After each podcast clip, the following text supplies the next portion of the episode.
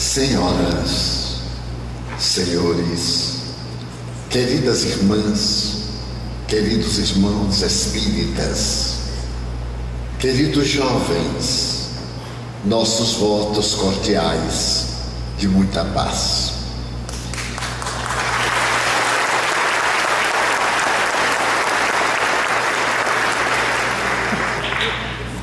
Dando início nova maneira de comportamento, rogo permissão para, desta noite, fazer uma apresentação sui generis, antes das nossas reflexões. Acompanha-nos nesta viagem um devotado trabalhador do Espiritismo do Equador. Convido o doutor Juan Danilo Rodrigues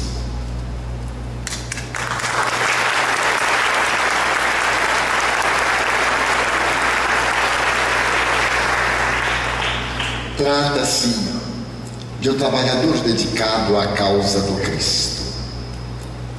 E os queridos corações entenderão o nosso propósito. O Dr. Juan Danilo é médico, é psicólogo holista, é compositor, é artista do piano, do violão, mas é sobretudo dedicado a uma obra que criou no Equador. Esta obra é uma fundação espírita. Na cidade de Quito, é a primeira instituição espírita de que se tem notícia.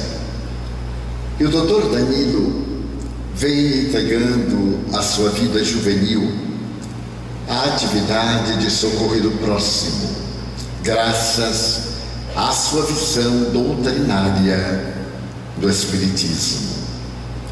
Ele se dedica, em particular, a atender crianças, jovens e adultos autistas. E nesse mistério, ele escreveu um livro que nos fascinou. Trata-se de uma obra na qual ele funde os conhecimentos dos índios quichuas da Cordilheira dos Andes, criadores do seu país, e o conhecimento da medicina acadêmica. O livro estava guardado como um tesouro e eu tive a oportunidade de lê-lo no original, ainda não publicado. E pareceu-me uma oportunidade tão salutar que lhe pedi licença para que o livro fosse traduzido ao português antes de lançado ao espanhol, a fim de apresentarmos ao público brasileiro. Não se trata de uma obra espírita, trata-se, como o próprio nome diz, aliana. Aliana é uma palavra quichua, que significa curar, curar-se, auxiliar o indivíduo a superar as suas inclinações negativas, segundo Allan Kardec, e recebe o título de terapia holística aliana.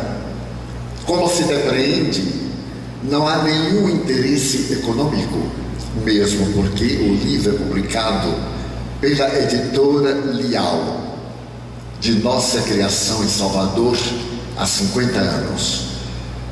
O doutor Danilo não tem o menor interesse financeiro, porque o resultado do seu trabalho é doado integralmente à fundação para poder atender aqueles portadores do autismo e todas as suas atividades gratuitas, já que ele é profissional da medicina, tem o seu consultório, do qual retira pão diário com suor, conforme a recomendação bíblica.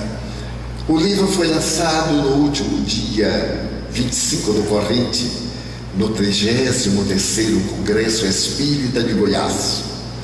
Não porque se tratasse de uma obra espírita, mas porque possui todos os fundamentos do holismo e a visão grandiosa da doutrina espírita que se encontra acima de qualquer manifestação de intolerância ou de separativismo.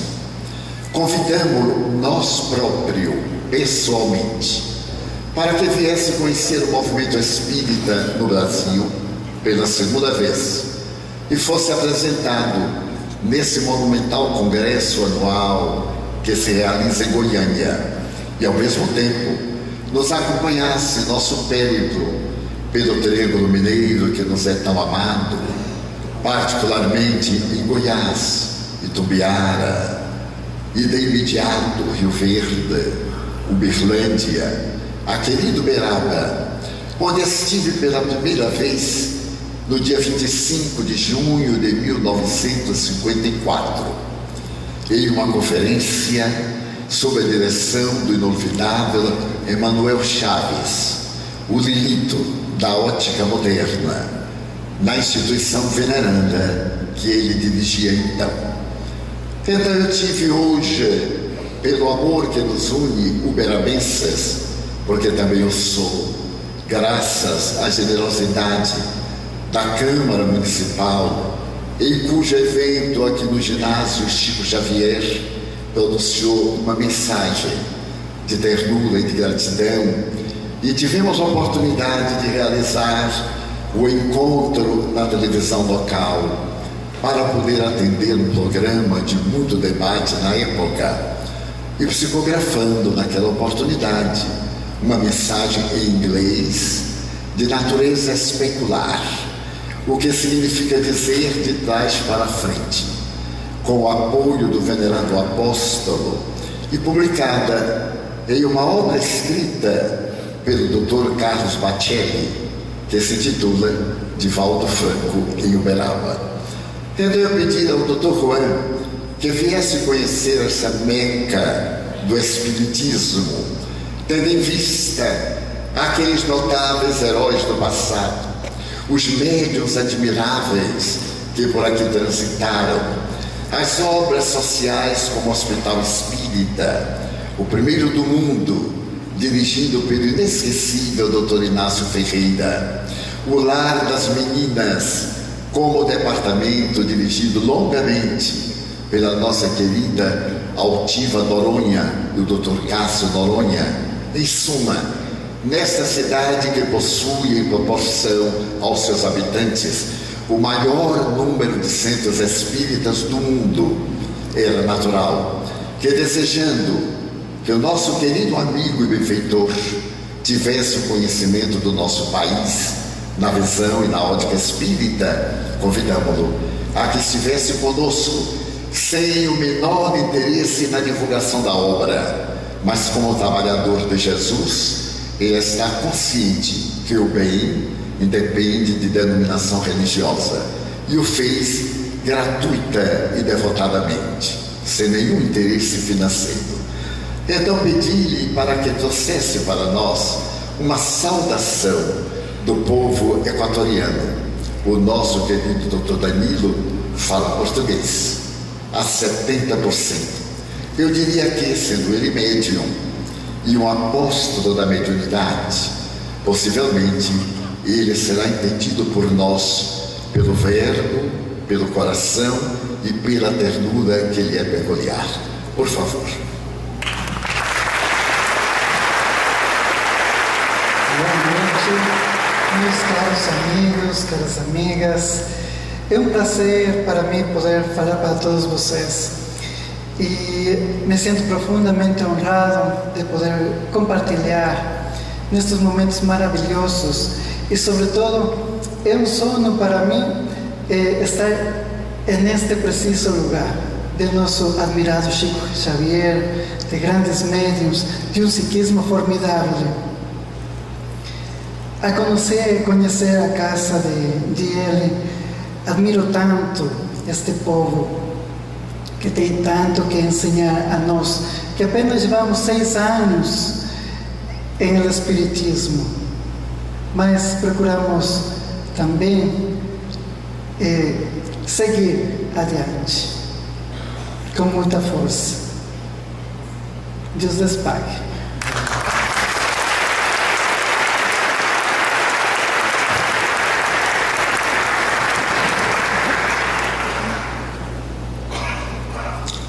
No dia 5 de outubro de 1792, na Catedral de Notre-Dame, em Paris, 15 mil pessoas acotovelavam-se para escutar o célebre orador que naquele momento faria uma declaração ímpar, graças à Revolução Francesa, começada em 1789. Pedro Gaspar Chometre levantou-se e, com a emoção do grande púlpito da catedral, olhando a multidão ansiosa, disse ipsis verbis: Nesse momento, a França não tem necessidade de Deus. A revolução que derrubou os capetos e os bourbons declara que o nosso Deus chama-se razão. Diante da razão, não temos outros deuses a adorar. E enquanto a multidão aplaudia, dominada pela euforia da revolução ateísta, um simulacro de procissão saía da sacristia da grandiosa catedral, carregando um andor no qual se encontrava a bailarina do Teatro da Ópera Candeio, vestida à Babilônia, representando a deusa razão. Logo depois, na grande convenção, foi destacado que as religiões perturbavam a marcha do progresso e que a França, que sabia pensar, não necessitava da proteção divina. O materialismo tomou conta de todo o país. A intolerância chegou ao ponto de mudar o calendário.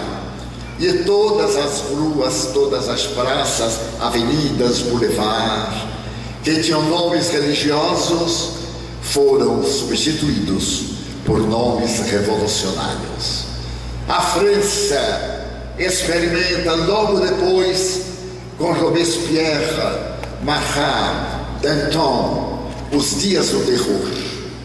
E na Place de la Concórdia, o sangue das vítimas, destruídas pela engenhoca de José Guillotin, cobre a pata dos cavalos.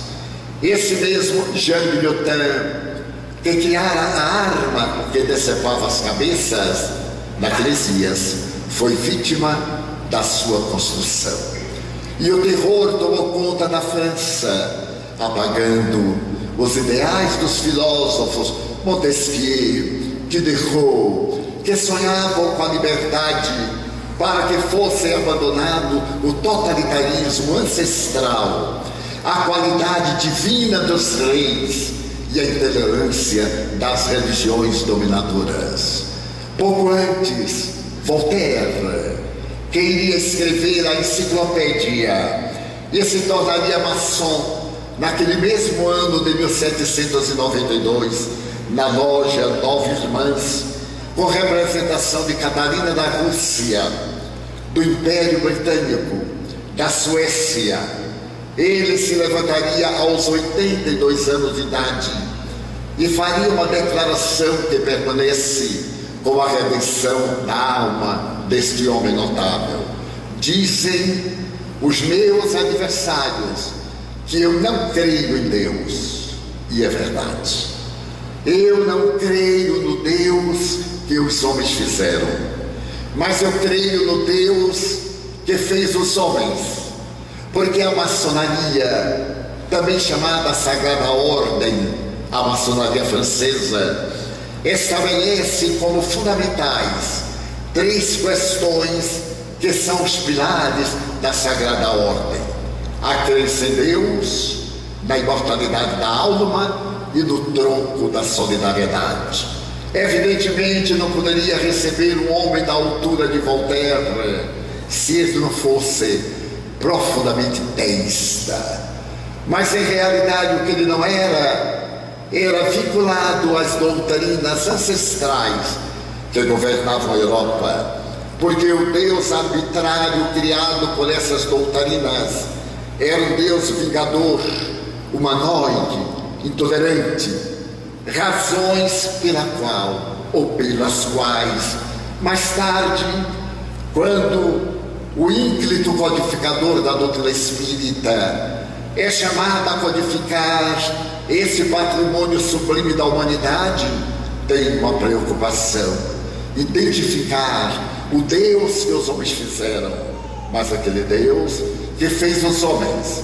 E a sua primeira questão, conforme uma mensagem extraordinária pelas venerandas mãos do apóstolo da mediunidade Chico Xavier e da ração do Espírito Humberto de Campos, o eminente mestre passa uma noite de inquietação para fazer a construção da obra que deveria vencer os tempos. Qual seria a primeira questão? Aquela mais importante. Ele veio à mente aquela respeita do incognoscível. E ele inicia a obra máxima com uma interrogação que vem equacionar o velho problema de definir o indefinível. E a questão está equizarada nas seguintes palavras: que é Deus. Ninguém se atreverá a definir Deus de maneira lógica porque definir o infinito é limitá-lo. Definir Deus é colocá-lo dentro de uma série de palavras, perdendo ele o controle do continente para ser o conteúdo.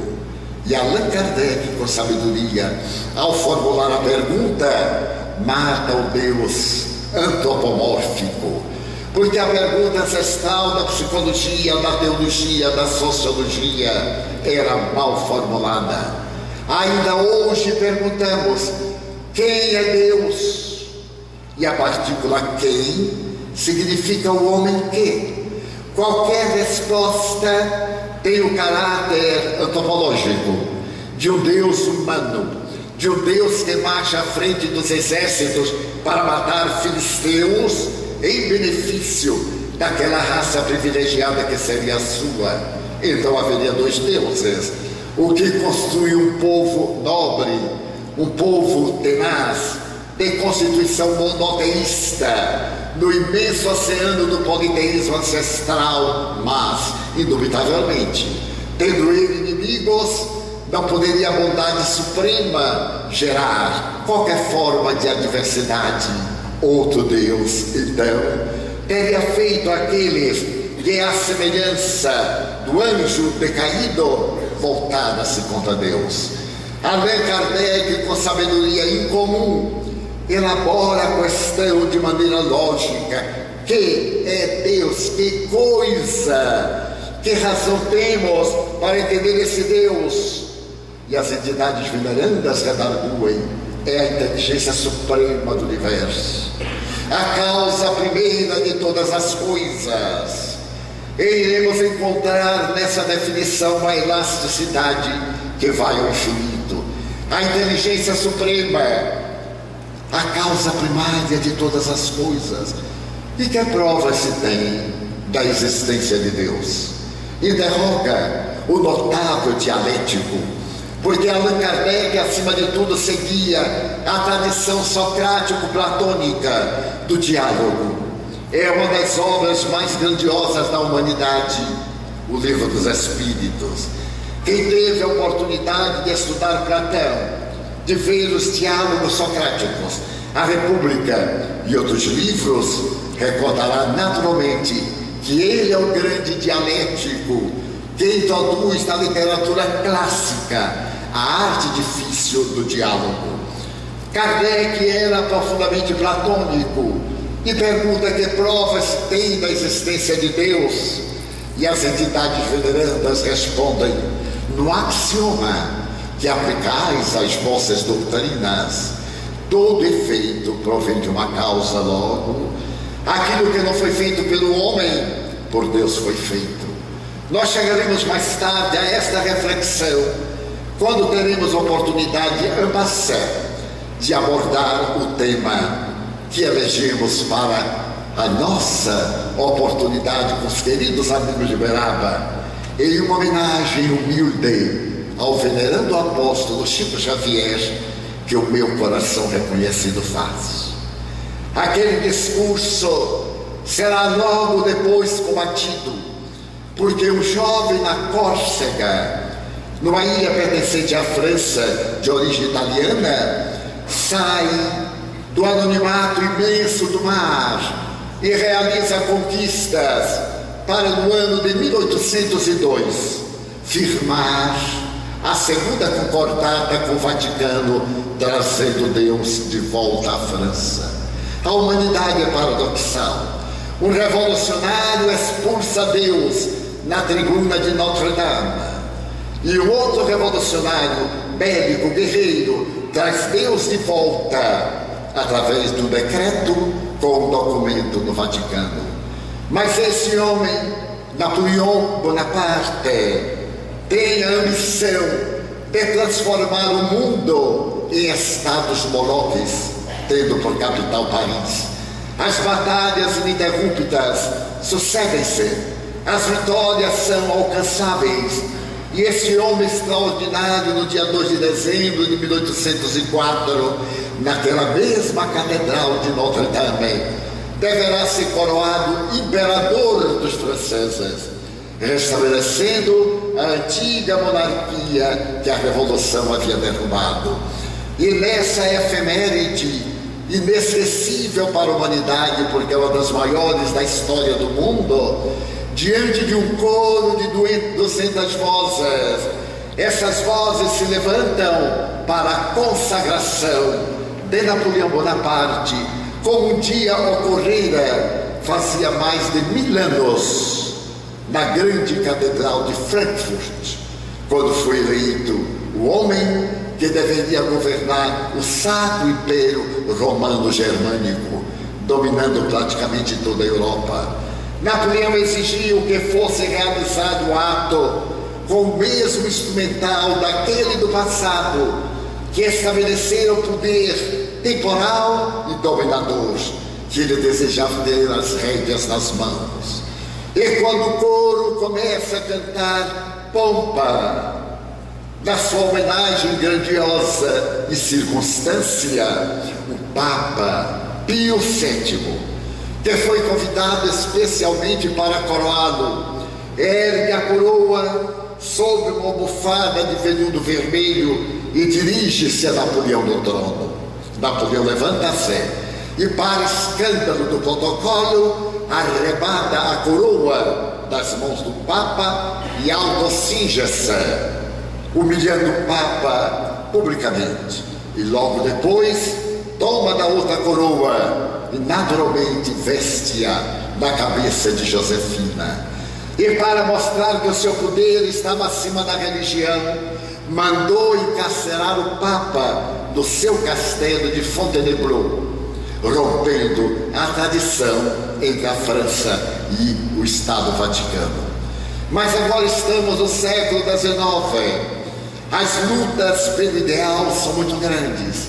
Paris levanta-se com a doutrina do positivismo, o antigo iluminismo, que estabelecia na filosofia uma doutrina ética, cede lugar ao pensamento de Augusto Comte, que estabelece a desnecessidade de religião e prega uma ética verdadeiramente fascinante assevera o notável pensador, noivo da jovem Clotilde, que era necessário não nos preocuparmos com religião.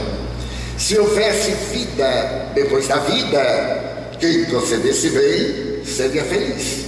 E se não houvesse vida depois da vida, quem procedesse bem já seria feliz.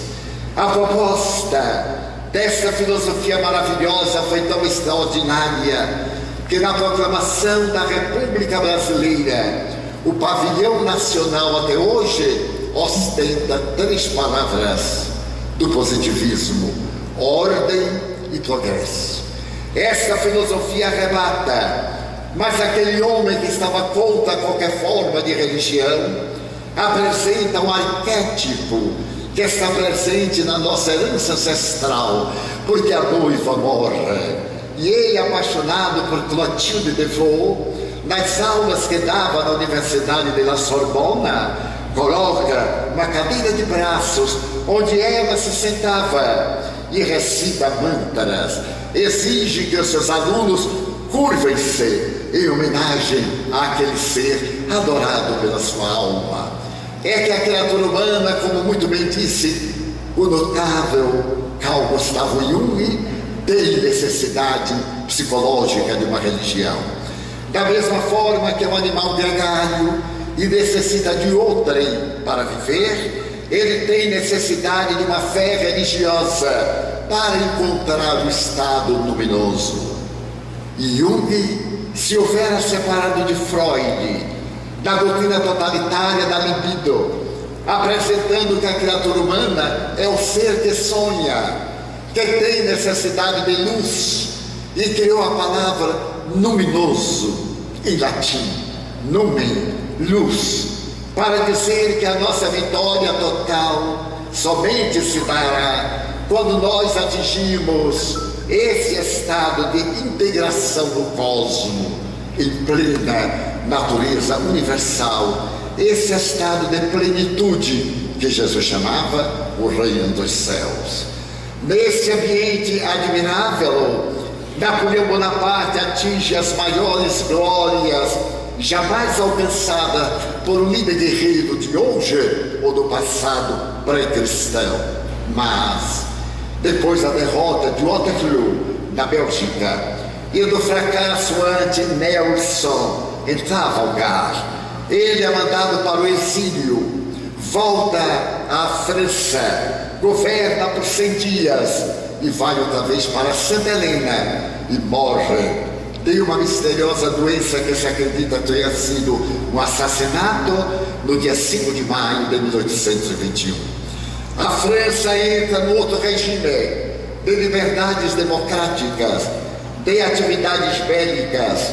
Paris é governada por um homem que, segundo a tradição, não tem as características.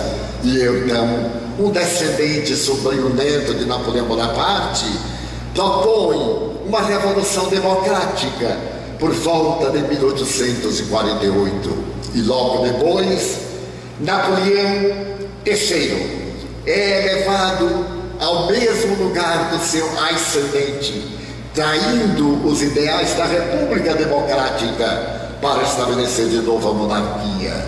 E para colher êxito, ele firma um contrato com a tradição religiosa dominante e estabelece o governo de pavor. São proibidas reuniões com mais de 25 pessoas, sem a autorização do Império. Não podem ser publicadas obras sem que passe pelo cuidadoso exame da Igreja Católica. E quando Allan Kardec manda o livro dos Espíritos para passar pela censura, nós vemos a divindade abençoando esta obra, porque ela vai cair nas mãos de um venerando sacerdote, o Abade de Luxemburgo, que se fascina, que lê o livro e declara na primeira página: imprima-se o imprimato da igreja, porque esse livro possui tudo aquilo que é indispensável para levar qualquer alma ao reino dos céus.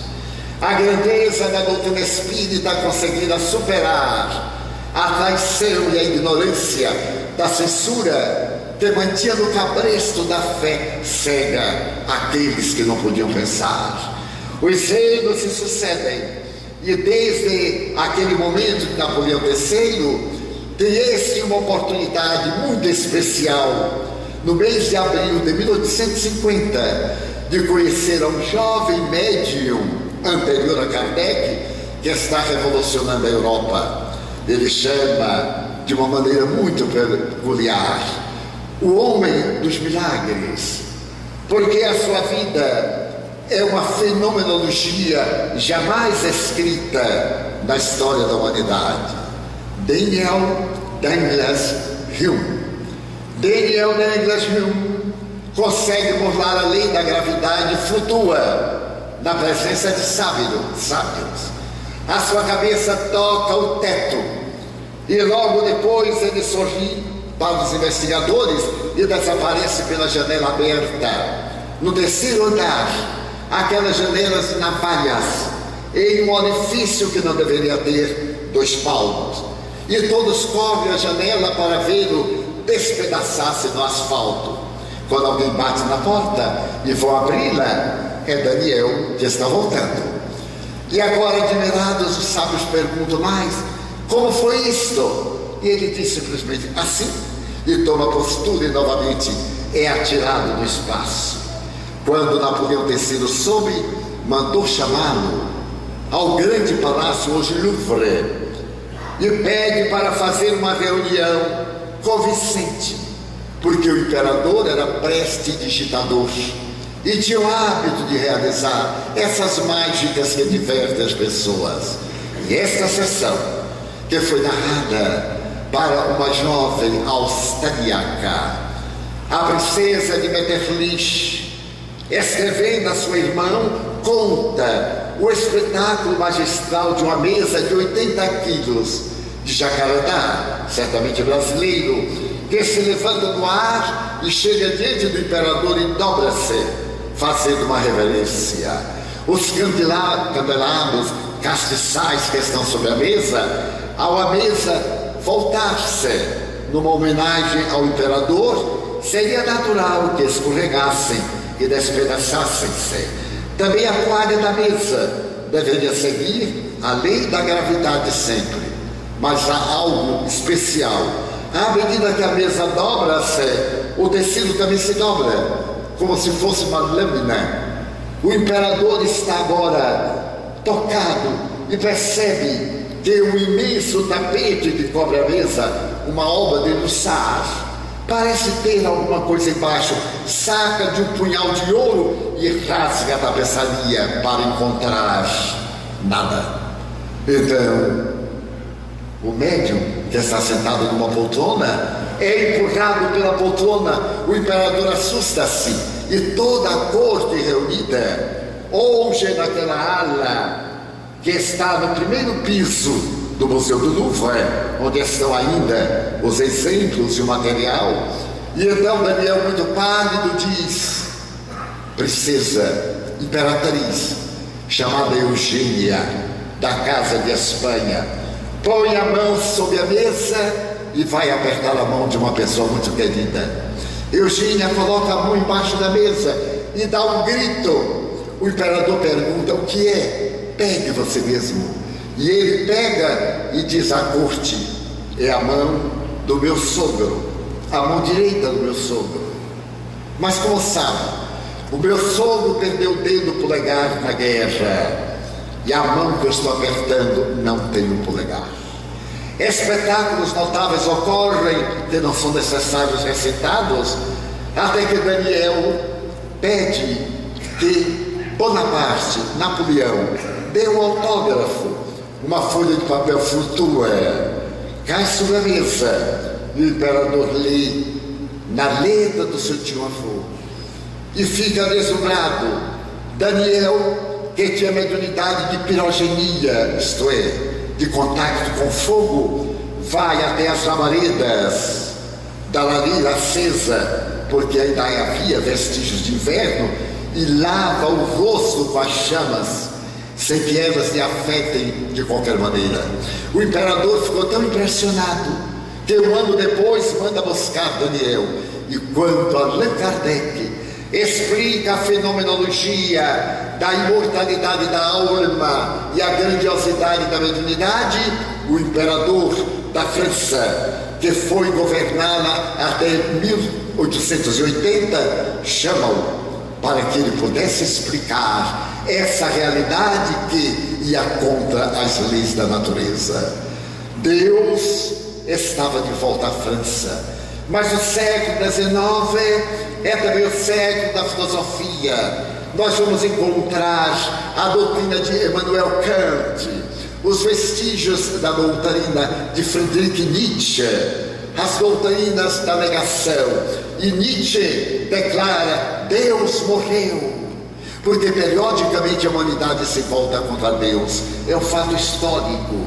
E aquele jovem depressivo crônico, ao apresentar o seu livro, assim falava Zaratustra, coloca na boca de uma personagem que Deus havia morrido. A multidão assusta-se e Deus desaparece dos anais da humanidade. Para que Deus? Mas o louco que blasfema contra Deus começa a dizer: e agora? Quem alimentará as aves dos céus e os peixes do mar? Os mausoléus são a grande catedral do Deus que acaba de morrer. E louco, Friedrich Nietzsche logo depois sucumbirá ao peso do seu desequilíbrio mental e emocional. Deus então é expulso da França. Da Universidade de La Salpêtrière, os investigadores da fisiologia demonstram que todos os fenômenos ditos mediúnicos não passam de fenômenos de personalidades múltiplas.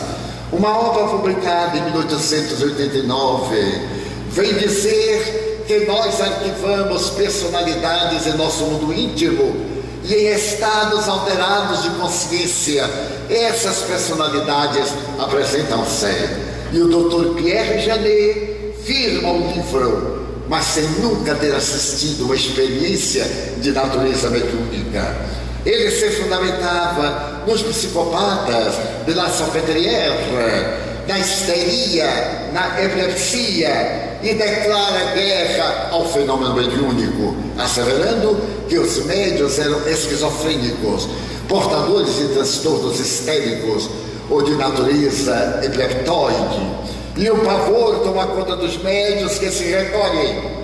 Começa a era nova, que por volta de 1872, com William Crookes, um dos pais da física contemporânea, apresenta os raios catódicos, que termina mais tarde na Escandinávia, com as grandes teorias da física quântica, mostrando que matéria não existe. Matéria nada mais é do que ilusão dos nossos sentidos em relação ao átomo.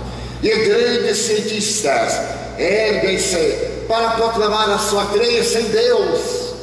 Deus volta outra vez aos arraiais das academias. Mas por volta dos anos 1960 há uma revolução sociológica.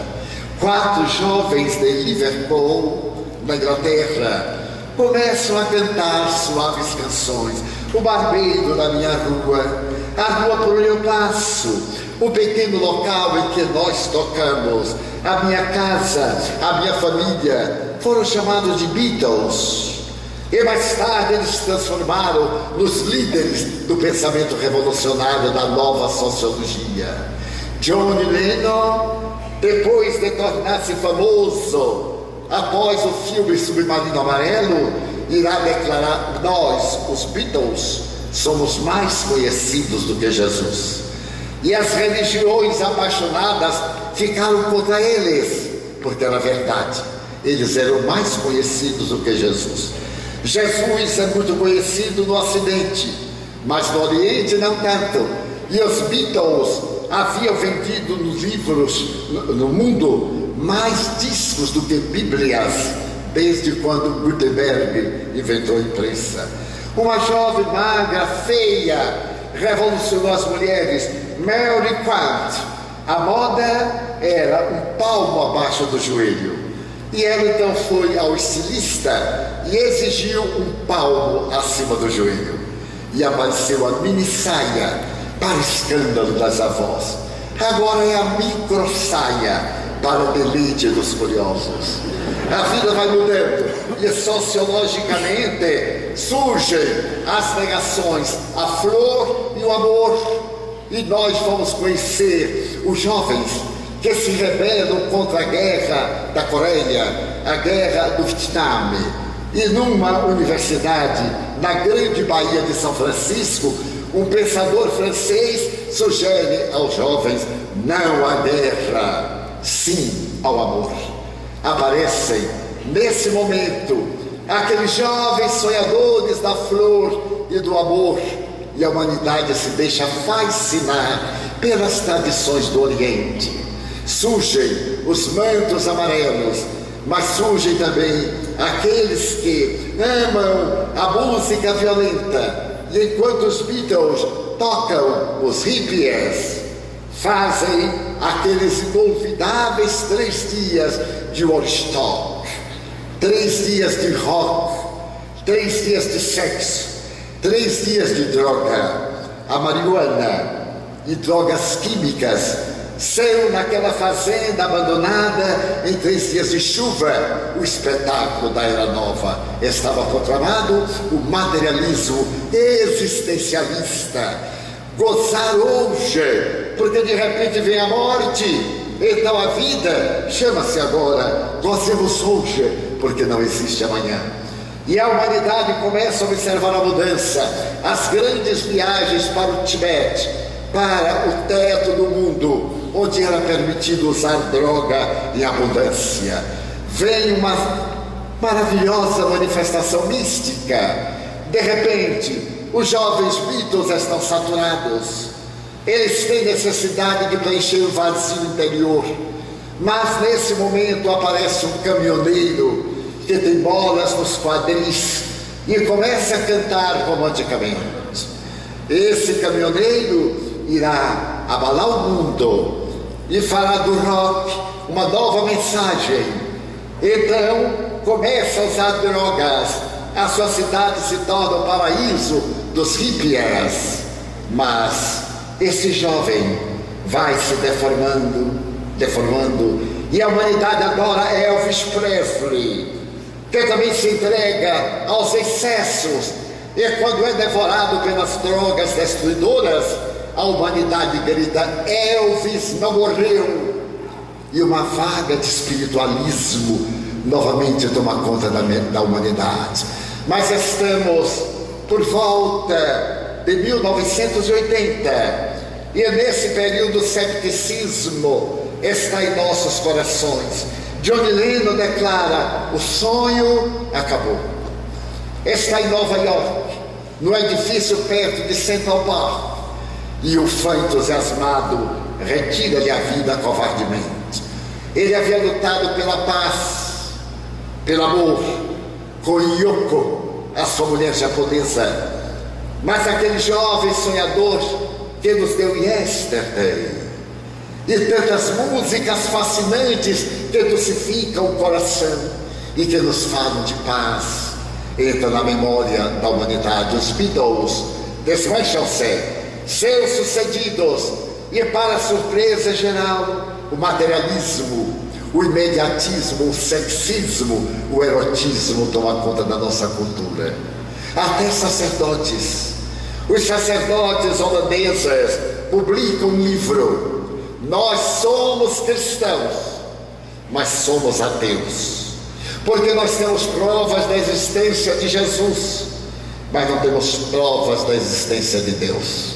É nesse bártaro, nesse verdadeiro roda-moinho de desavenças, misérias, paixões, drogas, sexo e prazer, que se levanta em Nova York um extraordinário botânico, diretor do Museu de História Natural de Nova York por 40 anos, e resolve também entrar na luta. Haverá Deus? Não haverá Deus?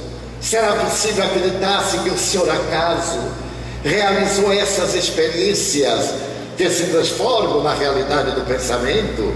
E o Dr. Cassie Morrison publica uma obra a qual dá o nome Sete Razões pelas quais eu creio em Deus.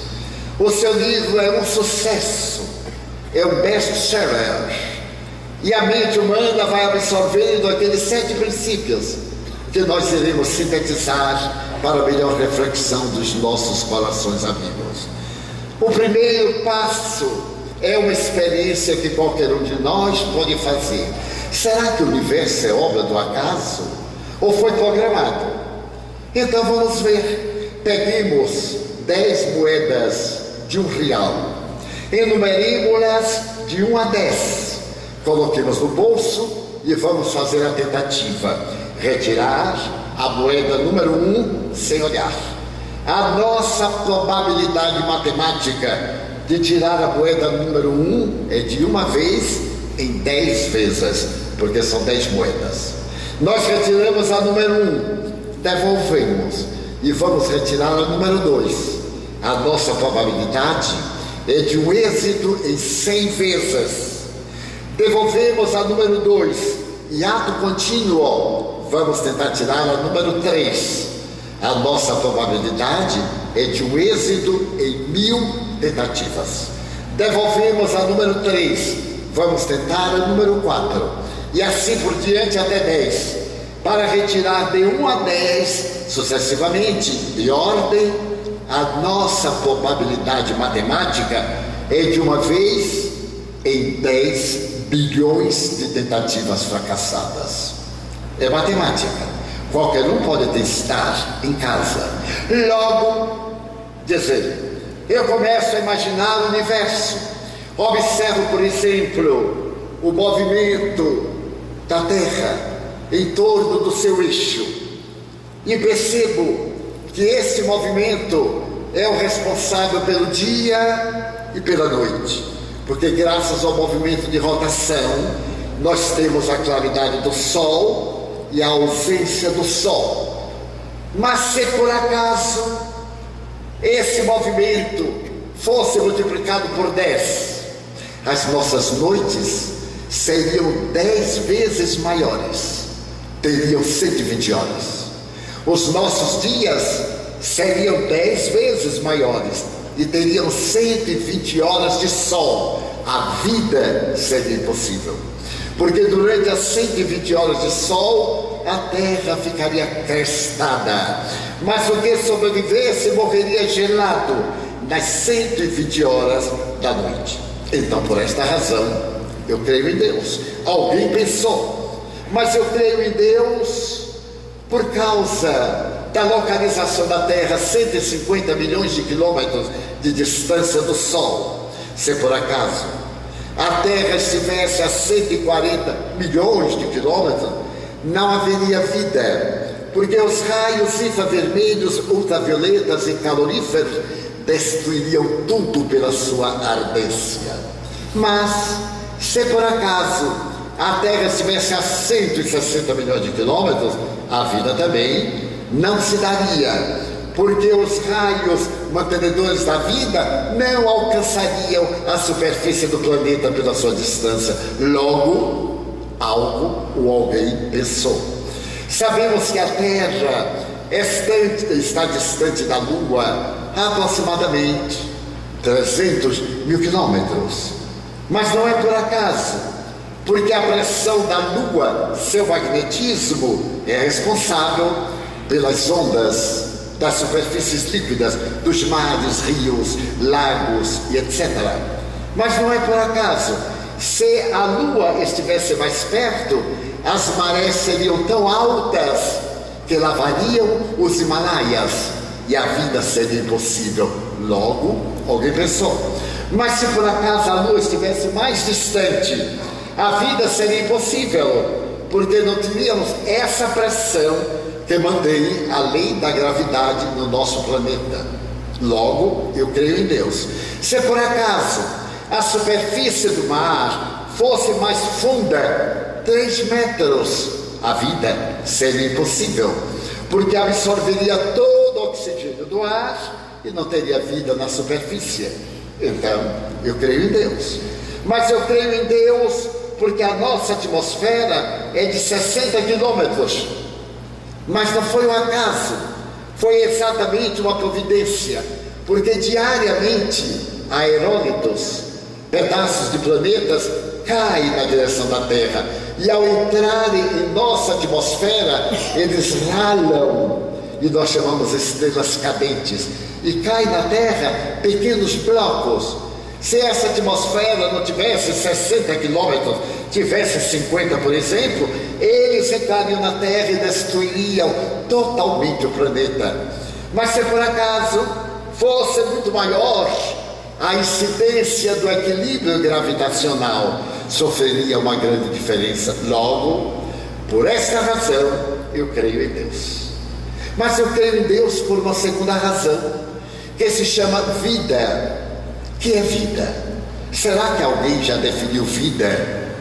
Se nós pensarmos nos grandes botânicos do século XIX, nos cientistas e filósofos da atualidade, nós acreditamos que vida foi muito bem definida. Mas vida tem uma variedade tão grande que não pode ser definida. Para o psicólogo, é a realidade íntima da criatura humana. Para o agricultor, para o médico, para o cientista, para o filósofo, para cada um de nós, a vida tem o sentido do nosso nível cultural, emocional e de consciência. Porque a vida, diz o Dr. Cassie Morrison, é tão miraculosa que é um químico, um grande químico.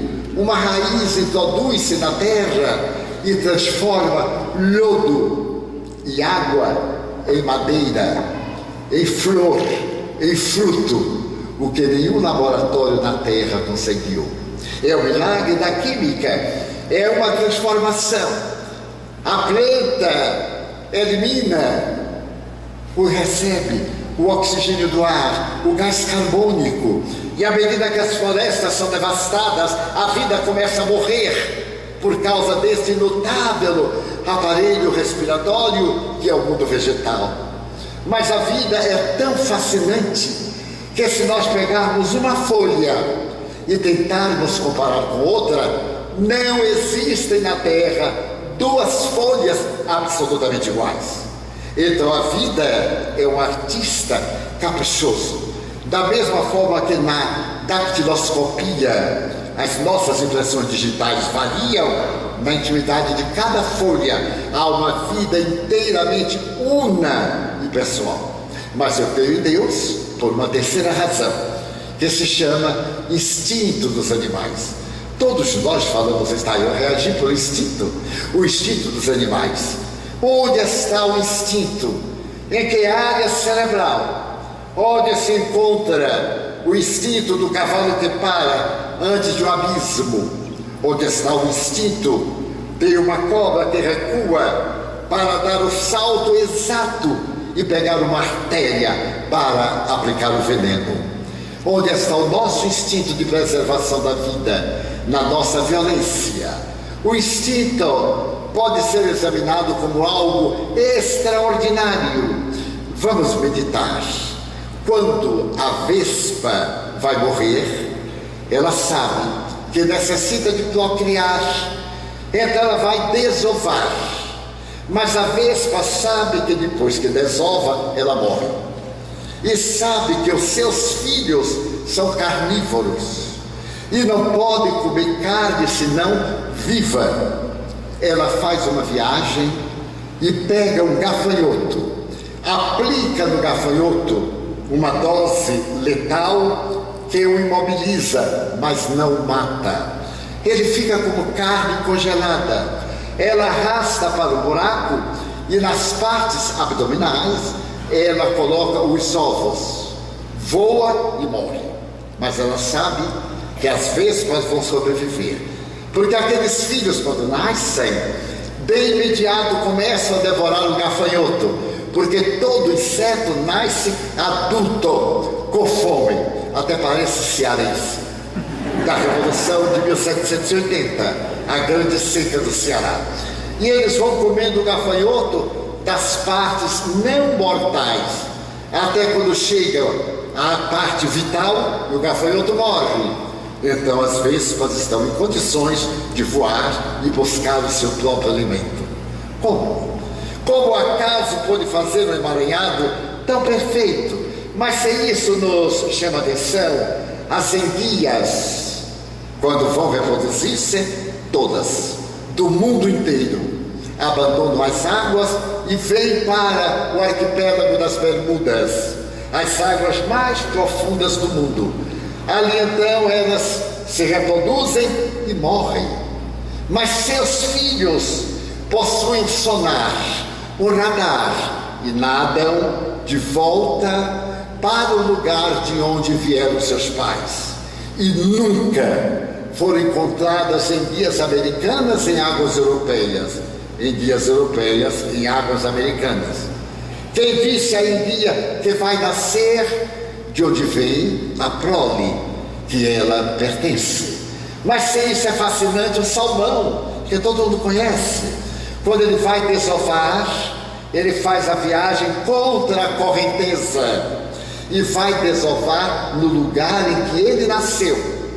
Se nós pegarmos o salmão e colocarmos uma vertente do mesmo rio, ele sabe que não é ali. Ele retém a reprodução, faz a viagem de volta, reproduz e morre. E os seus descendentes voltam para as águas de onde vieram seus pais. Mas como explicar? No entanto, há algo que encanta o Brasil. Todos nós conhecemos o João de Barro, que faz a sua casa no alto das árvores. O João de Barro é tão notável que na primavera ele vai posar no galho mais alto da árvore e põe o bico na direção do vento. Então ele sabe em que direção vai ventar no inverno que virá. Ele constrói a casa com a porta de entrada contra o vento do inverno. E não erra nunca, porque senão o vento frio mataria a sua prole. E isso produz uma inveja danada do serviço de meteorologia que não acerta nunca. Então eu creio por causa do instinto dos animais, citando apenas ligeiramente alguns deles. Então, por esta razão, eu creio em Deus. Mas eu creio em Deus por uma razão científica, pelo protoplasma. O protoplasma é a razão da vida se toda a vida da terra se acabasse, vegetal, animal e humana, e ficasse um protoplasma e um raio de sol, a incidência do raio de sol no protoplasma faria que ele experimentasse a multiplicação. E logo depois, em 10 bilhões de anos, a vida da Terra estaria toda refeita. Mas o protoplasma é tão pequeno tão pequeno. Se a humanidade terrestre inteira fosse reduzida a protoplasma, não encheria um didal de costureiras. Então, eu creio em Deus. Como podem essas partículas subatômicas, um protoplasma, encaixar um adulto que tem 300 bilhões de células organizadas? Vamos ver o neuroblasto a primeira célula, a célula que é resultado da fecundação, que transforma o óvulo em ovo. É uma célula única. De repente, a mitose, a divisão, faz duas. E quatro, dezesseis. Mais uma dessas células tem a íris do olho. A outra tem o marfim do dente. Tem a película da unha tem a plasticidade do fígado, do neurônio cerebral. Meu Deus, como é que uma única célula pode reproduzir-se em variedade tão grande? Vamos trazer para a realidade. Eu pego um caroço de mamão e planto, e eu vou tirar do mamoeiro carambola, quiabos, machixe, tudo é um absurdo. Logo, diz o Dr. Kersi Morrison, alguém pensou programou. E depois da decodificação do genoma humano, ficou estabelecido que alguém pensou, porque tudo que nos vai acontecer na área da saúde, o que nos aconteceu, está escrito no genoma. E pode ser detectada uma doença do porvir e até mesmo erradicada, porque a ética da medicina ainda não liberou. Então eu creio em Deus por uma quinta razão que se chama imaginação. Porque afinal, a memória do instinto é sempre a mesma, a mesma vespa, o mesmo salmão. Mas, através da inteligência imaginativa, nós podemos compor as sinfonias. São sete notas musicais e nós temos bilhões de músicas colocadas no pentagrama. Então não é possível que sem a inteligência pudesse haver qualquer forma de vida. E essa vida tão complexa, que nos dá o mais perfeito computador jamais imaginado em Atlanta, que joga nas nuvens a memória. A humanidade não pôde fazer um cérebro humano, mas o cérebro pôde fazer um computador cerebral. Então há uma outra razão pela qual eu creio em Deus, a de número 6 através do equilíbrio ecológico. Os australianos, há algumas dezenas de anos, tiveram vontade de transformar o seu país em uma região agrícola, mas a Austrália é praticamente um continente perdido nos mares. E o vento que sopra, e algum que vem da África, trazendo a poeira e as areias escaldantes, fizeram que a Austrália fosse o país praticamente morto. Mas os australianos desejavam para a sua vida de pecuaristas ter o alimento em abundância, o capim, outras vegetações. Tiveram ideia de fazer seminários de mudas, lugares de plantas que o vento destruía. Então imaginaram fazer sebes, muros vegetais, para impedir que os ventos atravessassem.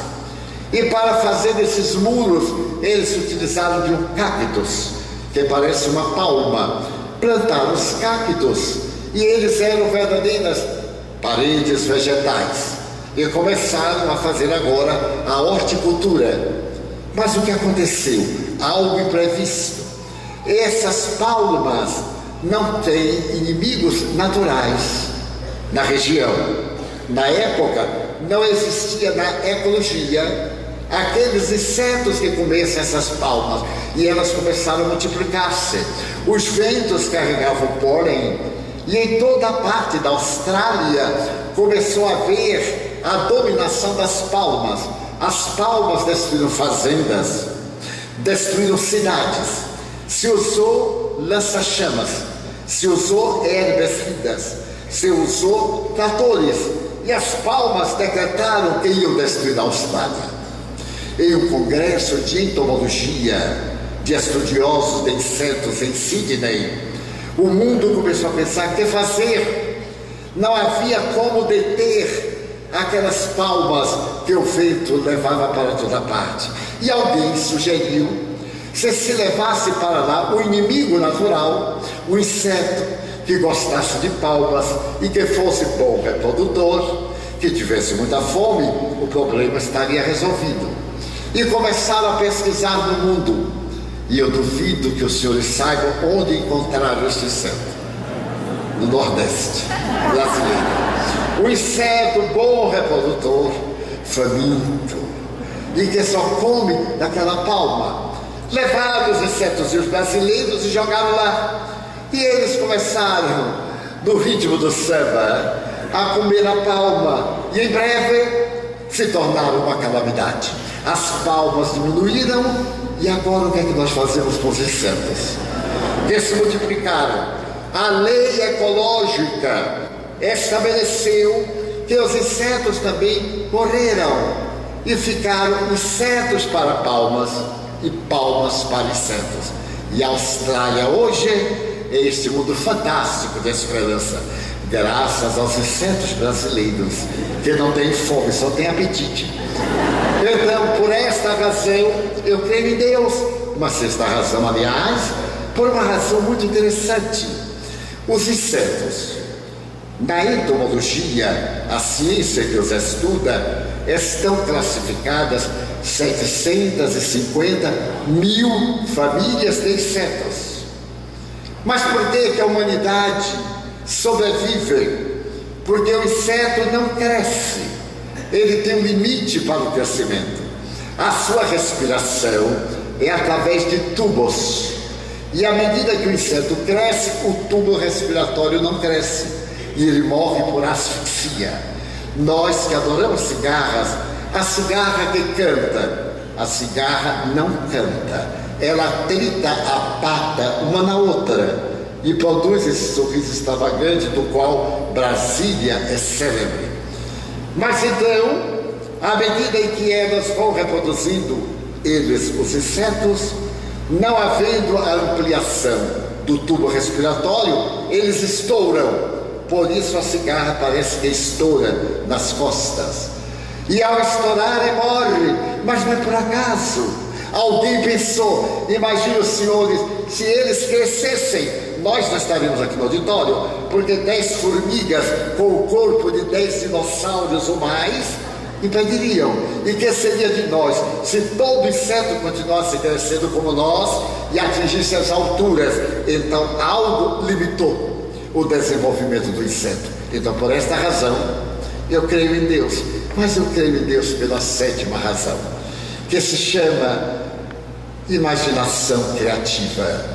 Esta imaginação está além do instinto, além da inteligência. Porque é através da imaginação que nós podemos voar.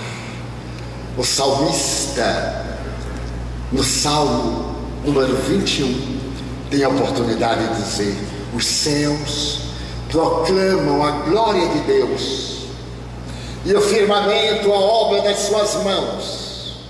De fato, se nós olharmos para os céus, vemos a obra de Deus e vemos essas lâmpadas mágicas que iluminam a noite e aquelas que sequer sonhamos e passamos a imaginar Deus como autor de todas as coisas. Numa noite de inverno, caminhando por uma estrada sem iluminação artificial, nós vemos as estrelas e dizemos: Eu vejo milhões de estrelas. E nos enganamos somente são visíveis a olho nu 5 mil. Mas em realidade 2.500, porque as outras 2.500 estão do outro lado. Quem duvidar pode contar hoje de noite. Mas se nós usarmos o binóculo, podemos vê-las 15 mil. Se nós usarmos o telescópio doméstico, podemos ver 150 mil. Se usarmos o telescópio de Monte Palomar, na Califórnia, podemos ver 30 milhões. Se usarmos o telescópio Hubble, que está ainda em volta da Terra, apesar de sua função ter acabado e ele continua mandando mensagem, nós poderíamos ver em nossa Via Láctea 200 bilhões de estrelas cantando a glória de Deus. E diríamos, Betelgeuse, a ponta da Virgem, e saberíamos que aquela é de primeira grandeza, por causa da sua luz azulácea, porque as estrelas são como as mulheres, quando jovens brilham, mas depois esmaecem como o sol, que é uma estrela de quinta grandeza, fica meio amarelada, e com o tempo vai ficando vermelha, as estrelas anãs que desaparecem. Nós vemos esta riqueza quando o universo nos fala que existem 100 bilhões de galáxias. E que em cada segundo uma galáxia é devorada pelos buracos negros e outra galáxia surge da poeira estelar. Fascina-nos a alma a grandiosidade do macrocosmo, que não dá lugar à nossa imaginação de conceber esse céu, esse caminho de Santiago, essa beleza que parecem manchas perdidas das volúpias de maneiras circulares das grandes galáxias. Então nós ficamos fascinados, tocamos o peito, levamos a língua ao véu palatino e Deus sai das estrelas para o nosso corpo. Porque deste movimento lingual, cinco mil corpúsculos gustativos encarregam-se de nos dar a sensação do sabor a temperatura, a qualidade do sal ou do açúcar, e ao mesmo tempo produzir uma saliva. Quando nós somos alegres, essa saliva fica carregada de produtos que nos tornam perfeitamente imunizados contra doenças do aparelho respiratório. A imunoglobulina é uma substância da alegria recomenda Jung, sorria. À medida que você sorrir, não gargalhe, sorria. Você produzirá na saliva essa substância que responde também pela digestão. A digestão é fascinante. Eu sinto o cheiro de carne assada, de um churrasco gaúcho, nos pampas, que entra por aqui, imediatamente o estômago prepara a substância para digerir aquele churrasco. E nós pegamos a carne gordinha, assadinha na ponta, que faz muito bem para o colesterol. E então nós vamos pegando, cortamos. Não, não, eu não posso, eu sou vegetariano. E agora eu me lembro de alface. O estômago joga fora toda aquela substância e começa a preparar o digestivo para a alface, para qualquer outra substância vegetal. E na hora que nós vamos coisas, nós não é isso, eu sou naco do ovo.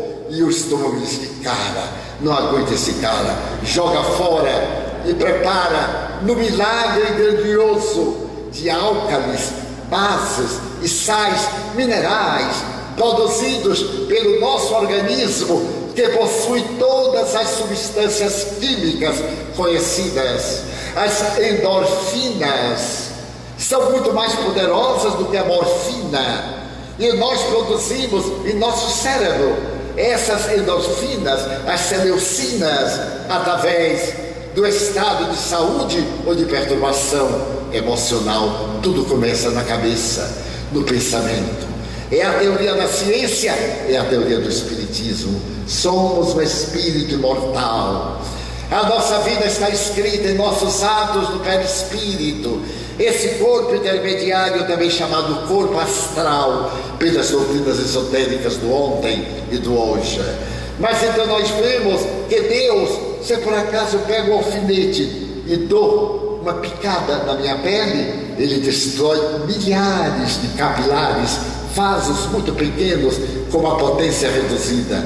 E de imediato, outros capilares vêm para o lugar. Se eu tomo talho, vem a hemorragia. E de imediato, o organismo produz um coágulo tampão e atira aquele coágulo para poder fazer que cesse o sangue, com exceção dos hemofílicos, que deve ter muito cuidado para evitar estados de hemorragia que podem levar à morte. Então eu levo a mão à cabeça e toco a coisa mais divina que é a arte de pensar. E aí eu me pergunto: como é que pode uma pasta, algo gelatinosa, com água e DNA, transformar-se na memória? Como é possível? Que um pouco de uma substância espermatozoica. Leve ao óvulo. Uma célula ainda não completa, o ser adulto com todas as características.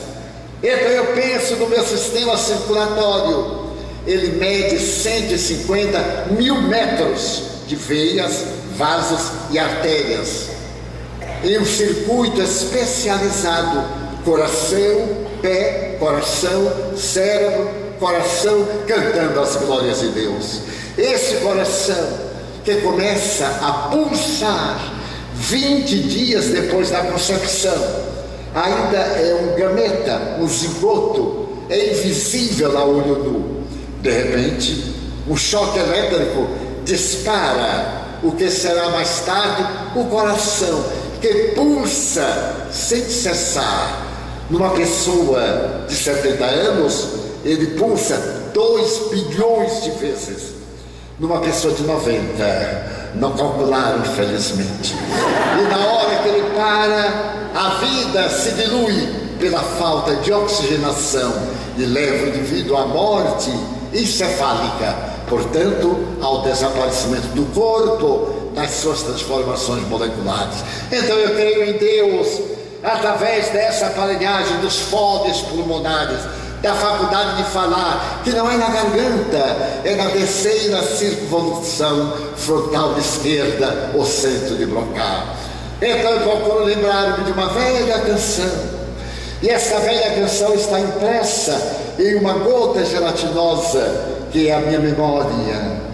Posso recitar um poema, e esses 100 bilhões de neurônios intercambiam, para dizer uma palavra, mais de um bilhão de neurônios com a velocidade maior do que do pensamento, comunicam-se para encontrar a palavra nos arquivos neuronais, cantando as glórias de Deus.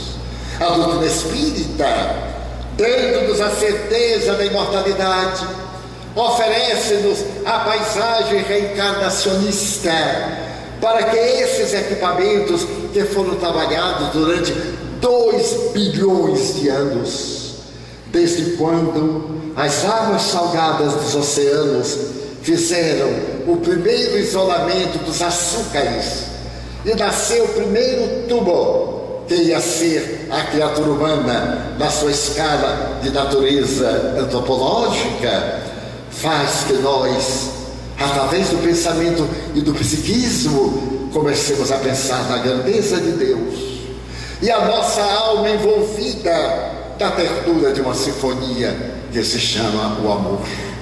O amor é a sinfonia universal.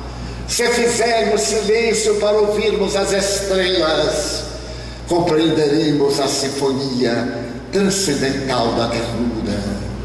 Essa musicalidade sublime que dá vida, que tira a vida, que transtorna, que enlouquece, mas que diviniza. Perguntaram a Miguel Ângelo, como é que você pôde fazer La Pietà? Como é que você pôde fazer Moisés? A estátua que está no Monte Aventino, em Roma, na igreja de São Pedro a Ferros, é tão perfeita que o próprio Miguel Ângelo, depois de contemplar a obra, tomou do martelo de borracha e chegou no joelho e gritou: Parla! Fala, porque a gente quase que respira pela estátua e ficou a marca até hoje. Perguntaram como é que você pode pegar um pedaço de bloco de mármore de Carrara ou de uma pedra qualquer, ciselá-la e fazer que as veias fiquem transparentes. Gente, mas é muito fácil. Quando eu olho para a pedra, não vejo a pedra, eu vejo a estátua. O meu trabalho é tirar aquilo que está impedindo a estátua de aparecer. Eu então fui olhar Moisés. Fiquei na frente do Moisés dez minutos. E à medida que me deslumbrava, daí a pouco eu prendi a respiração para acompanhar o Moisés. Eu digo o quê? Morrer em Roma por falta de ar? Negativo. Deixei Moisés em paz e desci para poder fitar o Coliseu e lembrar-me daquele tormento de amor das almas que se entregavam em holocausto de amor ao poeta de Nazaré, ao doce Galileu, àquele homem que teve a audácia de dizer: os séculos passarão, mas as minhas palavras não passarão. Dois mil anos, e ainda parece que nós ouvimos a suave canção da montanha, ou a parábola a parábola do filho pródigo, que é tão semelhante a nós, que abandonamos a paternidade divina para irmos comer alfafa ou aquela fruta dura que os porcos rejeitam. Nós que temos um Pai generoso, que é Deus, e preferimos, no entanto, trabalhar na miséria entre os suínos. Não, não, eu voltarei para a casa de meu Pai e fazemos a viagem de volta. Essa parábola que é encantadora, o a do bom samaritano, que é o mais belo poema de solidariedade do mundo em todos os tempos. Remete-nos o Espiritismo para lá e nós começamos a fitar na ternura do amor. Que seria a vida sem esse sentimento? E gostaria de permitir-me narrar uma história de amor ela era a mulher mais importante da América. Morava em São Francisco, na Califórnia. Era a mulher mais rica do continente americano. Era casada com o senador da República, que era ao mesmo tempo o governador da Califórnia. Morava na Grande Bahia, em um lugar encantador, ali em Palo Alto, o seu palácio a sua mansão de mármore com peças raras do mundo era a habitação de Madame Stanford. O senador e governador Stoffel, casado com ela, era apaixonado, porque Madame tinha tudo, inclusive um filho, na época desses acontecimentos, com 11 anos, um filho frágil, de olhos verdes, como duas esmeraldas. E a mãe dizia: Meu filho, se eu pudesse, eu arrancava teus olhos, faria um pedantif e colocava no meu colo. Madame tinha tudo, era rica, era bela, era a primeira dama e era magra. Era magra. Já naquela época, do século XIX. Mas não era mãe. Ela reproduziu o filho. E como certas mães da atualidade não tinham tempo para o filho. O tempo de Madame era nos converscotes, nas representações políticas, nas representações políticas, nos bailes, nas festas da glória. E possuía uma carruagem folheada a ouro. Quando a carruagem de Madame passava pelas ruas de São Francisco, com um lenço belga, ela acenava e a inveja ia nas rodas da carruagem. Mas ela era feliz. Em sentido oposto, seu filho Leland amava com extremada loucura. Ele a olhava e sorria. E Madame dizia: Meu filho é feliz. Ela confundia sorriso com felicidade. Porque nós vivemos uma ala do palácio. Ele tem uma aia francesa, uma funcionária alemã e tem uma ama inglesa e todo o conforto. Ele tinha tudo, mas não tinha mãe. Isso não é importante. Ainda hoje nós temos aparelhos eletrônicos.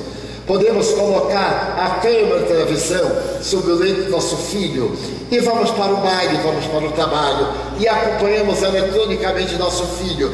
Temos a babá, a enfermeira e perguntamos: ele comeu direitinho? Comeu, senhora. Ele teve febrícula? Não, senhora. Mas ele não tem mãe, ele tem empregadas, que por mais dedicadas não são mães. É natural que eles vão ter um vazio existencial, não receberam a carícia das mãos, esse beijo tranquilo sobre o cabelo na hora de dormir. E eu me lembro de minha mãe analfabeta, que nos punha a dormir e cantarolava baixinho, passando a mão em nossa cabeça e coçando o cafuné.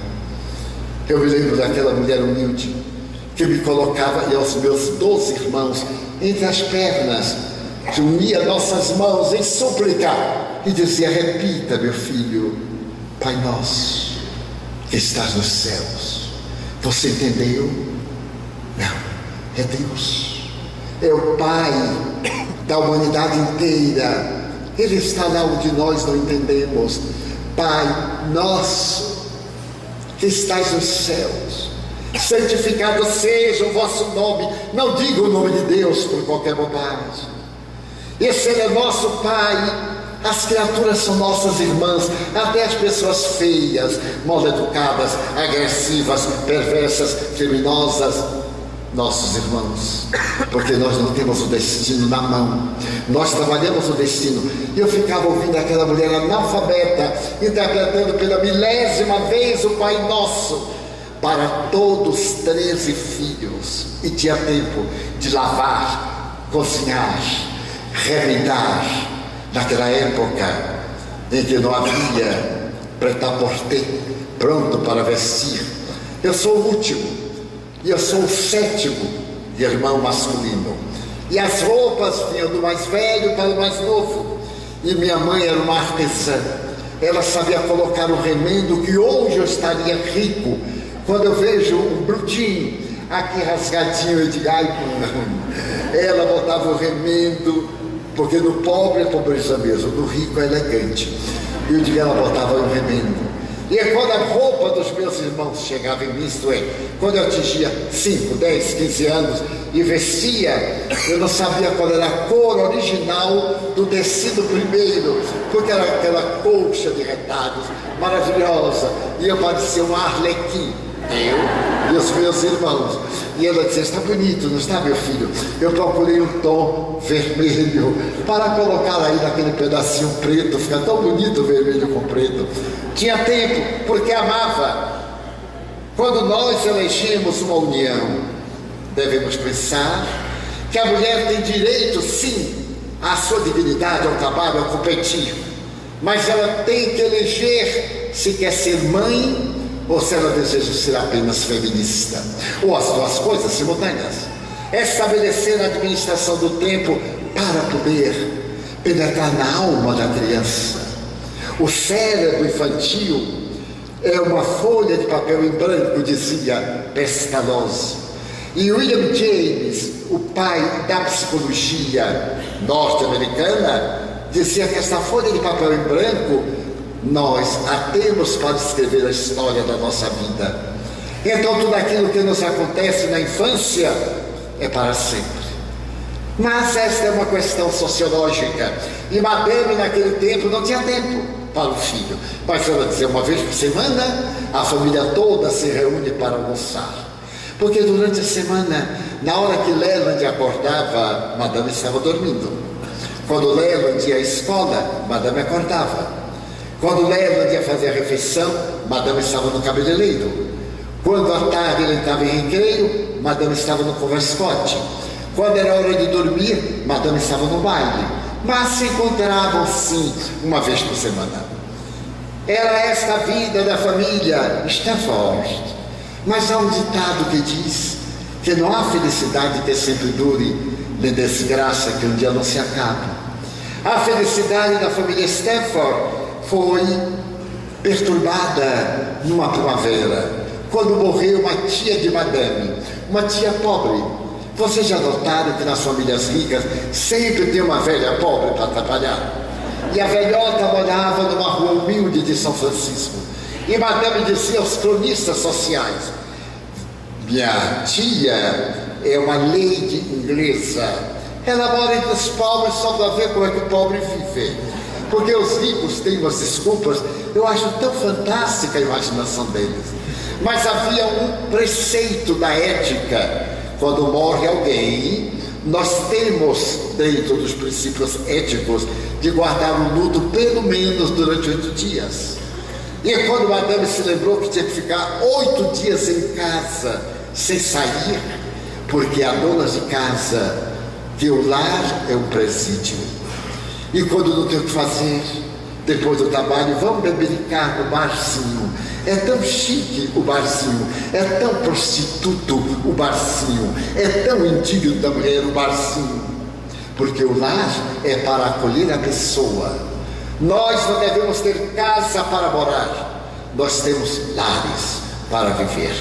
Quando nós vamos dormir, quando nós vamos vestir, é casa.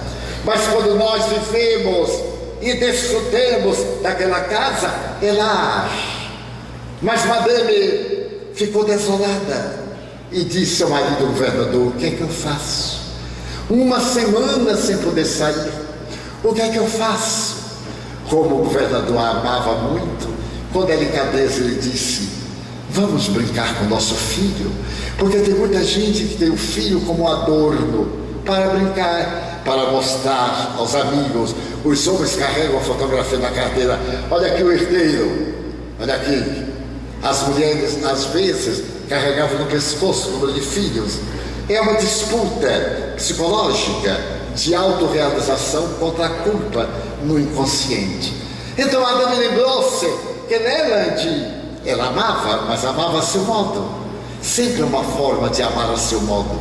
Ela correu para a onde Leland estava, empurrou a porta. Ele estava diante do clavicórdio, o piano primitivo, tocando uma balada triste.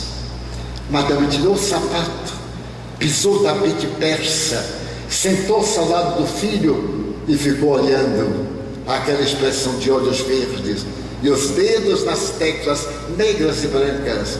E Leland sorriu. Então, quando ele terminou, Madame disse que é melodia triste. Ele disse: Eu gosto, mamãe. Por que você gosta, Leila? Porque eu gosto. Mas você sabe cantar, Leila? Sei, mamãe. Quer que eu cante? Ele começou a tocar, e é com uma voz ferida na alma, ele contou aquela história triste E ao terminar, Madame chorava e me perguntou: Meu filho, que história é esta? Foi a minha babá francesa que me contou. É a história de um pescador da Normandia que era casado e tinha um filho como eu. Todo dia pela manhã, eles entravam no barco e o pai saía ou os deixava na praia para quando fosse a tarde eles irem buscar e terem a bênção do peixe. Mas um dia, a mãe e o filho ficaram no monte e o pai deu adeus, a vela enfunou e ele foi, foi e não voltou, nem à tarde, nem no outro dia, nem na outra tarde, nem no dia seguinte. Então a mãe disse ao filho: Fica, espera por mim. Entrou no mar para salvar o marido das sereias. E ela entrou e desapareceu das águas. E o filho ficou olhando o mar até hoje, esperando a mãe e o pai voltarem. Olha, felizmente tu nos tens, a mim e a teu pai. Não, mamãe. Eu fico aqui na praia, na montanha, olhando o mar dos negócios de papai. E olhando mamãe atrás dele que eu vai buscar. E eu fico esperando, esperando até domingo. Mas mamãe, você vai. E eu fico esperando até hoje. Ó, oh, vai mudar. Vamos correr, vamos brincar. Arrancou no clavicórdio o menino e saiu a correr. E madame descobriu uma coisa: amor é convivência. Essa ternura de estar ao lado é o momento de tocar a cabeça ou de sorrir, o momento do nada mas o nada que é tão cheio de vida. Ela descobriu que amava Leland à medida que brincavam. Até que Leland lhe perguntou, mamãe, por que durante essa semana você está comigo? Ah, Leland, morreu aquela bruxa da sua tia. E achou de morrer no verão? Podia ter morrido no inverno, ninguém sabia. Agora, na abertura da ópera, e então a etiqueta manda que fique em casa durante oito dias. Por isso estou com você. Mamãe, e quantas tias você ainda tem? Não, Bernard, não é exatamente assim. Mas à véspera do domingo, quando terminava o prazo, uma amiga de madame, dessas bajudadoras, foi visitada e disse: Ai, querida, eu sei quanto você está sofrendo de saudade da sua tia. Eu tive uma ideia. Aqui em São Francisco há um orfanato. E nós poderíamos ir ao orfanato, eu chamarei a imprensa para que vejam a sua caridade. Você leva guloseimas, você leva embuçados, e então é fotografada e aparece nos jornais. Madame Stanford, com o coração dilacerado de dor, preocupa-se com a orfandade de São Francisco. Foi fantástico, porque ela chamou os funcionários, mandou preparar doces, bolos, guloseimas e no dia seguinte, pela manhã, ela entrou na carruagem, dois lacaios vestidos a caráter, com bandejas de prata, encheram parte da carruagem. E nesse momento em que a carruagem ia viajar, Leland apareceu na porta principal do palácio. Madame olhou para ele, amava. E pela primeira vez, ela entrou, meu filho, Queres vir comigo? Ele desceu a escada. Parecia uma tela de beisbolo, vestido de veludo azul, com uma pluma de egrete no cabelo, no chapéu. Ele tirou o chapéu, entrou na carruagem, bateu a porta e perguntou: Mamãe, aonde nós vamos? E ela disse: A um orfanato. Ah, que é orfanato, mamãe? Eu não conheço essa palavra. Olha, meu filho, orfanato Orfanato é um lugar de órfãos. Mamãe, e que são órfãos? Mas tu não sabes? Não. Lá em casa nunca se pronunciou este nome. Deixa-me dizer órfãos. Órfãos são esses moleques de rua, a ralé, esses miseráveis, esses vergonha da sociedade, que são recolhidos numa casa de proteção. São crianças com fome. Mamãe? Aqui em São Francisco tem crianças com fome? Sim, meu filho. Mas não é papai o prefeito, o governador, Leland? Isso é questão de política. Eu não me envolvo. Mas mamãe, crianças com fome? Em nossa casa se atiram pães aos cães, porque eu não tenho apetite. Tem tanta comida. E os órfãos, Leland, não me perturbes. A carruagem chegou ao orfanato. E as crianças foram trazidas para os retratos, as fotografias, a propaganda política.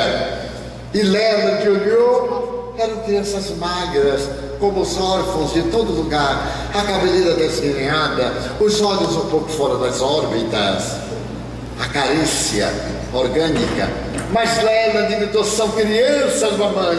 Correu, como é seu nome? John, seu nome Joey, seu nome Tom. Mamãe pegou uma bandeja e começou a servir os órfãos. E os órfãos tinham muita fome. Comiam com os olhos, com a boca, com os bolsos, recheava. E Lela dizia: Mamãe, eles têm fome. Quando Madame viu seu tesouro no meio da ralé social, fez: Lela, vem cá, não te quero no meio deles. Isto é a borra da sociedade. Vem, Leland. Mamãe, eu nunca brinquei com crianças, mas não estas. Tu és herdeiro da maior fortuna da América. Vem, Leland. Mamãe, mais um minuto. E você? Sou Melanie. E você? Brenda. Mamãe, que nomes lindos. Eu sou Leland. Leland Stafford. E Madame Leland, já praticamos a nossa caridade. Até hoje é mais ou menos assim.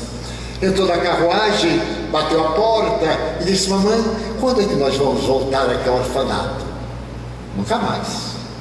Nunca mais, Leland. Oh, mamãe, eu gostaria tanto de brincar com os órfãos. Leland, tu és a sociedade americana. Mas, mamãe, eu não sei é sociedade. Eu sei que é criança.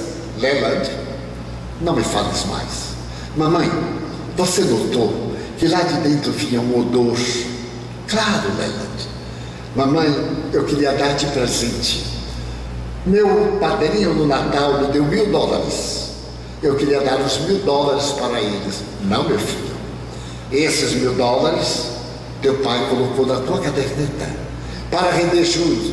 Mas, mamãe, que são mil dólares para nós? Esse colar de pérolas custou 800 mil, não é verdade? E você tem vários. Leland, isto é outra coisa. Não me perturbes. Quando chegaram para o alto, ele pegou a mãe, mamãe, vem à janela, de que lado está o orfanato? Ali, Leland. Então, é ali que estão os meus irmãozinhos, os órfãos. Leland, tu não tens irmãos? Mamãe, no dia seguinte, eu queria ir ao orfanato. Não, Leland, nunca mais. Mamãe, uma semana depois, eu queria ir ao orfanato. Não, Leland, nunca mais. E arrependo-me de ter te levado. E Leland adoeceu. Adoeceu, foi chamado médico, e o especialista disse: Senhora, a doença dele é emocional. A febre, o desânimo, essa depressão, são tudo emocional. O que é que ele está desejando e não consegue? Ir ao orfanato, doutor. Levá-lo àquele contato miserável. Senhora, só tem duas alternativas: ou leva ao orfanato, ou retira de São Francisco. Eu então prefiro retirá-lo de São Francisco. Porque Madame fazia uma viagem à volta do mundo todo ano. Começa a preparar a grande viagem. Leva de querer ao orfanato. Tu irás comigo visitar a Europa. E no dia que partem em um grande navio, metade de São Francisco foi despedir-se de Madame. A filarmônica foi tocar.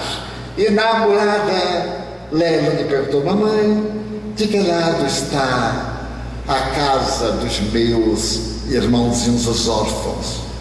Eu já te disse que tu és filho único. A casa fica para lá. Então é ali que estão os órfãos.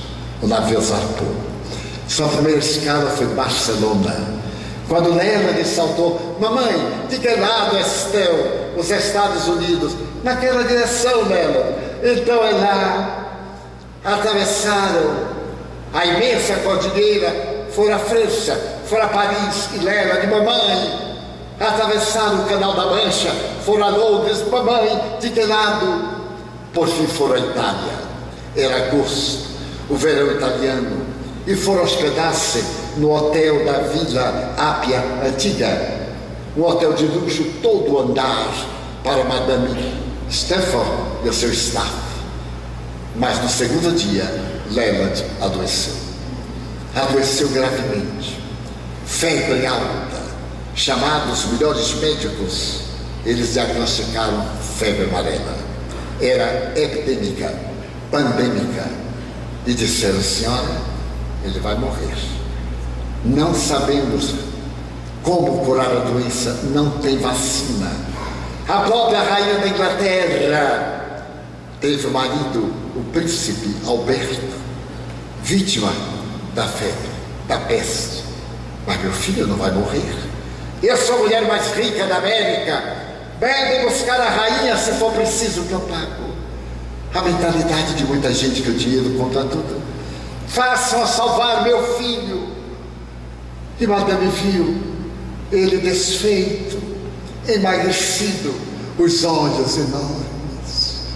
Naquela noite, febril, com todo o staff no quarto, e Madame desesperada, leva-lhe disse, mamãe, leve-me até a janela. Ela carregou seu tesouro, uma aia abriu a janela, o vento quente levantou as pernas da cortina branca, e ele olhou Roma, longe, mamãe. Aonde está São Francisco? Naquela direção, meu filho. Então é lá, é lá, é lá, Leland, que estão os teus irmãozinhos, os órfãos. Fica bom, para que eu te leve rapidamente. Fica bom, meu filho. Nós vamos levar eu vou dar um dinheiro enorme para consertar a casa. Fica bom para tu ires brincar com os teus irmãos. Leland, mamãe, eu estou tão cansado. E ela, ela colocou o filho sobre o lençol de seda e ajoelhou-se. E Leland começou desvario. Mamãe, os órfãos estão chegando. John, Paul, Joey, Mary, Prenda, mamãe, os Leonard, não são eles, é o delírio da febre. Meu filho, você está delirando. Mamãe, eles estão me chamando Leonard, mamãe. A cabeça pendeu. Madame deu um grito. E quando acordou, Leonard havia morrido. Madame não teve dúvidas. Mandou embalsamar o filho levou ao porto de Ostia e o navio partiu em direção à América. A notícia chegou antes. E quando o navio atacou no cais de São Francisco, o governador estava com os cabelos mais brancos, o semblante desfeito. A cidade correu, um caixão de mogno cristal, que se podia ver o rosto de Leland, foi carregado pela guarda de honra que desceu da área funerária reservada e colocou na carruagem, naquela mesma carruagem folheada a ouro. A orquestra filarmônica começou a tocar o requiem de Mozart e foi o desfile e ela dispara o orfanato. Quando chegou à porta do orfanato, ela abriu a porta imensa da carruagem e diante do caixão parecia louca. Leland, meu filho, olha os teus irmãos, os órfãos, perdoa-me, Leland, haver-te negado, perdoa-me, meu filho. Eu não sabia o que fazer, não sabia do teu amor, perdoa-me, Leland. Fechou a porta da carruagem e parou alto, num pedaço de solo que contempla o Pacífico ela colocou o corpo do filho e uma lápide de mármore com esta frase: Aqui dormem os olhos verdes de meu filho. Naquele ano, Madame deu 20 mil dólares ao orfanato. No ano seguinte, Madame construiu dois orfanatos. No terceiro ano, o marido morreu. No quarto ano, Madame descobriu que os órfãos não necessitavam somente de mães e de pães, mas também de educação. Madame vendeu tudo o que tinha, as coleções reunidas das viagens ao mundo, e transformou Palo Alto na Universidade Stanford, uma das dez maiores e melhores do mundo na atualidade. E quando a Universidade Stanford atingiu seu esplendor, um jornalista brasileiro chamado Felipe Terra foi visitar Madame, que morava no subúrbio, numa casa modesta e então ele perguntou, madame, a senhora deu tudo, tudo, tudo que tinha, para que os meus filhos recebessem educação. Madame, e aqueles mil dólares? Ah, também, eram de meu filho. Eu não podia dar. Transformei-os numa fundação. São mais de um milhão de dólares. Para educar qualquer criança órfã, de olhos verdes, em homenagem ao meu filho. Porque ao perder meu filho, eu perdi tudo. Passei a amar a memória, passei a sentir a angústia de não haver atendido meu filho por um capricho E Madame dobrou a cabeça e chorou longamente. Madame Stafford na atualidade. Eu estive lá, proferi conferências na Universidade de Stanford, na Bahia de São Francisco. Pude ver o retrato, a foto de Lela de Stanford, com a sua roupa azul. Então eu me lembrei de Deus, do amor de Deus, que mandou à terra esse anjo azul para poder fazer do coração desta mulher um oceano de evangelho. Era necessário que o amor ferisse-lhe as entranhas da alma, para que o seu Deus se transformasse na imensa luz da caridade. Então eu repetiria as palavras do Dr. Morrison: Eu creio em Deus, porque o seu amor, conforme João Evangelista, está dentro do meu coração. E te digo, eu te amo, Senhor, com as feras mais profundas da alma, e não necessito de nada de fora para te amar. Quando vejo o meu coração fremir em uma palavra, eu te amo. Ou quando vejo o corpo tremer ao toque de ternura do ser amado, ou quando posso sonhar que um dia serei arrebatado pelas asas do amor da tua direção e o teu filho me perguntará: Tu me amas? E repetirá a pergunta: Tu me amas? E pela terceira vez: Tu me amas? Então volta à terra e vai cantar o amor para as almas sensíveis Chega-me à mente a certeza de que esse amor pode transformar-se em gratidão, de que aquele que ama tem o essencial, e quando nós temos o essencial, o secundário não vale, não tem importância.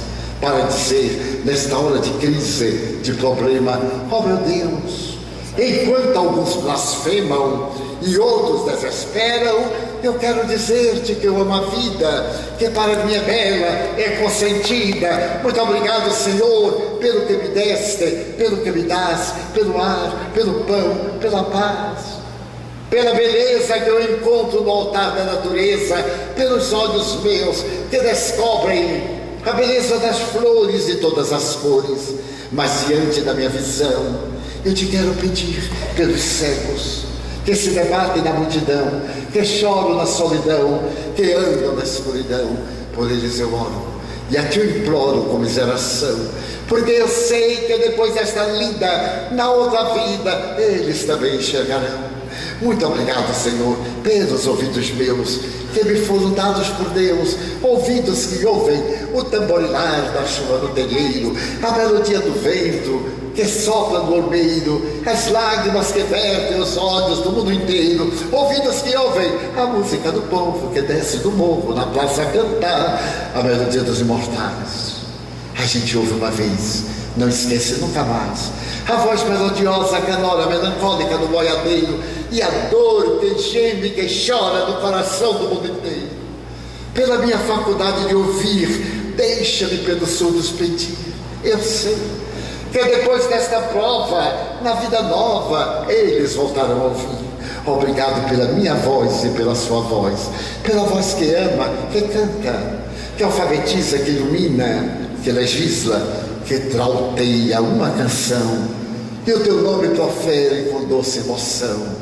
Diante da minha melodia, deixa-me dizer-te da minha alegria, porque sofro de afasia um dia, além do além, cantarei a sublime melodia. Obrigado pelas minhas mãos, mãos que aram, mãos que semeiam, mãos que agasalham, mãos de ternura, que libertam da amargura, mãos que apertam mãos, mãos dos adeuses, que limpam feridas, que enxugam lágrimas, dores das vidas, pelas mãos de sinfonias, pelas mãos de cirurgias, mãos de poesias, mãos de psicografias, pelas mãos que atendem a velhice, a dor, o desamor, pelas mãos que no seio embalam o corpo de um filho alheio sem receio, e pelos pés que me levam a andar sem reclamar. Obrigado, Senhor, porque eu posso Diante do meu corpo perfeito, eu vejo na terra aleijados, deformados, paralisados, que não se podem movimentar. Eu oro por eles, porque eu sei que depois desta expiação, na outra reencarnação, eles também bailarão. Obrigado por fim pelo meu lar. É tão maravilhoso ter um lar. Não é importante existir lar, é uma mansão ou uma favela, um ninho, um grabato de dor, um bangador, uma casa no caminho, seja lá o que for, mas que dentro dele exista a figura do amor. Amor de mãe ou de pai, de mulher ou de marido. A presença de um filho ou um irmão, alguém que me dê a mão, pelo menos a companhia de um gato, de um cão. Mas se eu a ninguém tiver para me amar, se for a solidão a me acompanhar, se eu não tiver uma cama para deitar, nem um teto para me cobrir, mesmo assim eu direi: Obrigado, Senhor, porque eu creio em Ti. Muito obrigado, Senhor, pelo Teu amor. Evocando Chico Xavier, da tua linguagem de ternura, obrigado, Senhor, pela atenção de todos. Muito obrigado, Senhor.